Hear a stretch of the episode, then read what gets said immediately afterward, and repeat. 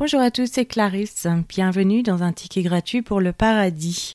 Aujourd'hui, nous allons commencer à étudier le livre d'Exode, qui est le deuxième livre dans la Bible. Ce livre a été écrit par Moïse. Il couvre la période de l'errance des Israélites dans le désert entre 1446 et 1406 avant Jésus-Christ. Il contient 40 chapitres. Dieu a miraculeusement libéré les Israélites de l'esclavage en Égypte et a ensuite établi son alliance avec eux dans le désert. Donc le livre d'Exode contient quatre grands thèmes. Tout d'abord, en premier, on a la délivrance.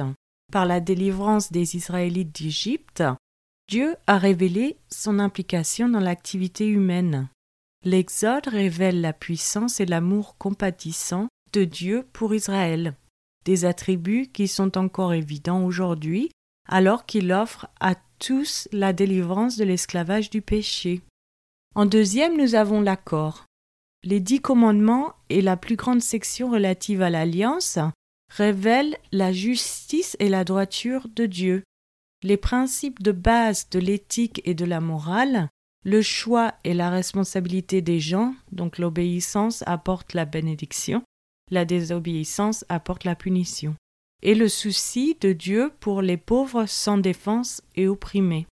En troisième, nous avons le tabernacle, donc le désir de Dieu d'être présent parmi son peuple est révélé dans la construction et les règlements concernant le tabernacle et le culte.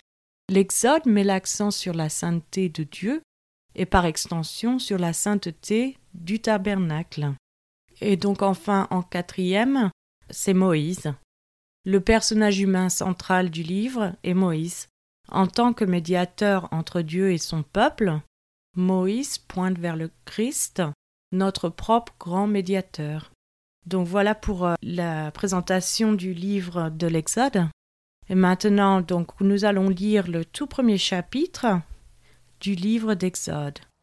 Voici les noms des fils d'Israël venus en Égypte avec Jacob et la famille de chacun d'eux.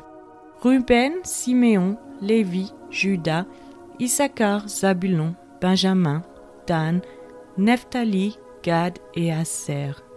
Les personnes issues de Jacob étaient au nombre de soixante-dix en tout. Joseph était alors en Égypte. Joseph mourut ainsi que tous ses frères et toute cette génération-là.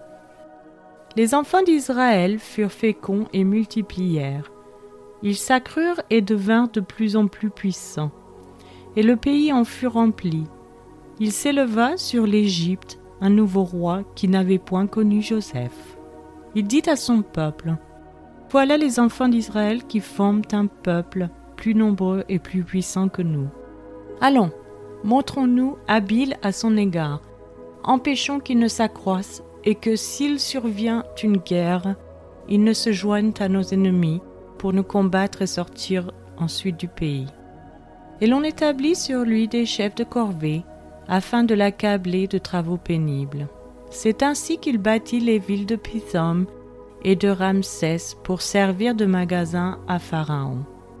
Mais plus on l'accablait, plus il multipliait, s'accroissait, et l'on prit en aversion les enfants d'Israël. Alors les Égyptiens réduisirent les enfants d'Israël à une dure servitude. Ils leur rendirent la vie amère par de rudes travaux en argile et en briques, et par tous les ouvrages des champs, et c'était avec cruauté qu'il leur imposait toutes ces charges. Le roi d'Égypte parla aussi aux sages-femmes des Hébreux, nommées l'une Chifra et l'autre Pua.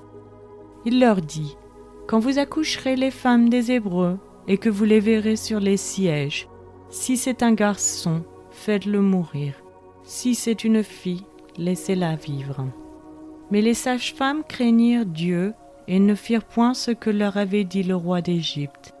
Elles laissèrent vivre les enfants le roi d'Égypte appela les sages-femmes et leur dit Pourquoi avez-vous agi ainsi? Et avez-vous laissé vivre les enfants? Les sages-femmes répondirent à Pharaon C'est que les femmes des Hébreux ne sont pas comme les Égyptiennes. Elles sont vigoureuses et elles accouchent avant l'arrivée de la sage-femme. Dieu fit du bien aux sages-femmes, et le peuple multiplia et devint très nombreux.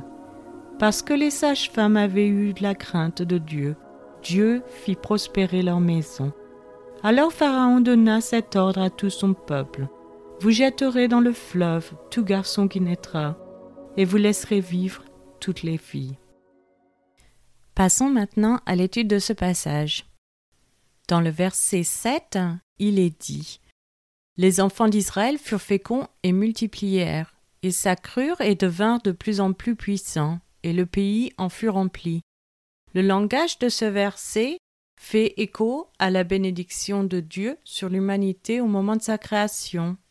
Cette bénédiction est renouvelée dans le nouveau départ après le déluge et devient par la suite une pièce maîtresse de la bénédiction promise et de l'alliance à Abraham, Isaac et Jacob. Les bonnes intentions de Dieu pour les humains, quand il les a créés, commençaient à se réaliser d'une manière particulière dans l'histoire d'Israël, pas dans l'histoire de l'Égypte ou de toute autre puissance mondiale dans laquelle les rêves d'une autre, bien que peut-être moindre, Babel était encore chérie. Dans le verset 11, il est mentionné des chefs de corvée. La même désignation égyptienne officielle apparaît sur une peinture murale de la tombe thébène de Rekhmireh sous le règne du pharaon Toutmosis III de la XVIIIe dynastie. Pharaon, le mot, qui est d'origine égyptienne et signifie grande maison, est un titre royal plutôt qu'un nom personnel. Dans le verset 17, il est dit Mais les sages-femmes craignirent Dieu. Nous avons un parallèle dans l'Église primitive, dans Actes chapitre 5, verset 29, où il est dit Il faut obéir à Dieu plutôt qu'aux hommes. Il y a aussi la crainte de Dieu dans Romains chapitre 13 verset 23 où il est dit Veux-tu ne pas craindre l'autorité? Les Israélites n'avaient-ils que deux sages-femmes? Au cours de 430 années où les Israélites ont vécu en Égypte, ils ont passé d'une petite famille à une vaste nation de millions de personnes. À voir dans Genèse chapitre 46 verset 27 où il est dit et Joseph avait deux fils qui lui étaient nés en Égypte. Le total des personnes de la famille de Jacob qui vinrent en Égypte était de soixante-dix.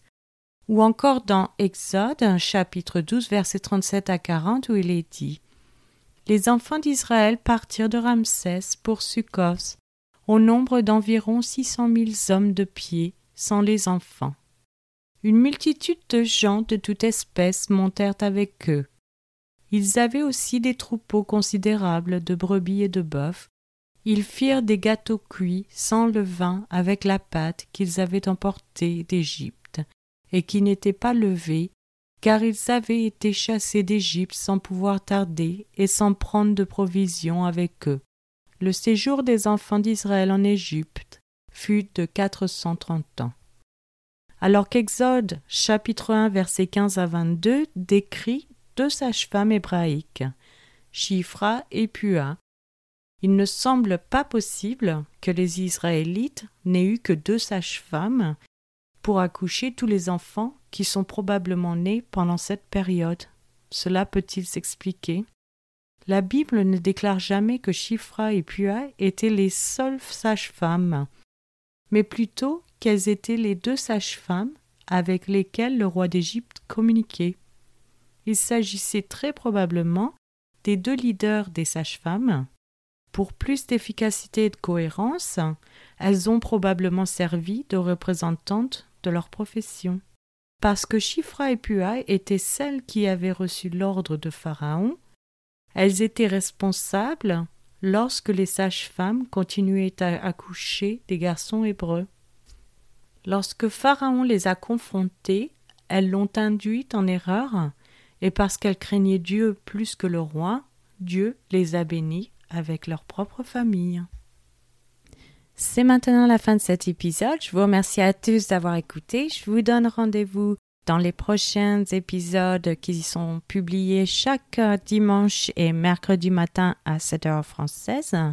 Je vous souhaite une excellente journée. C'était Clarisse dans un ticket gratuit pour le paradis.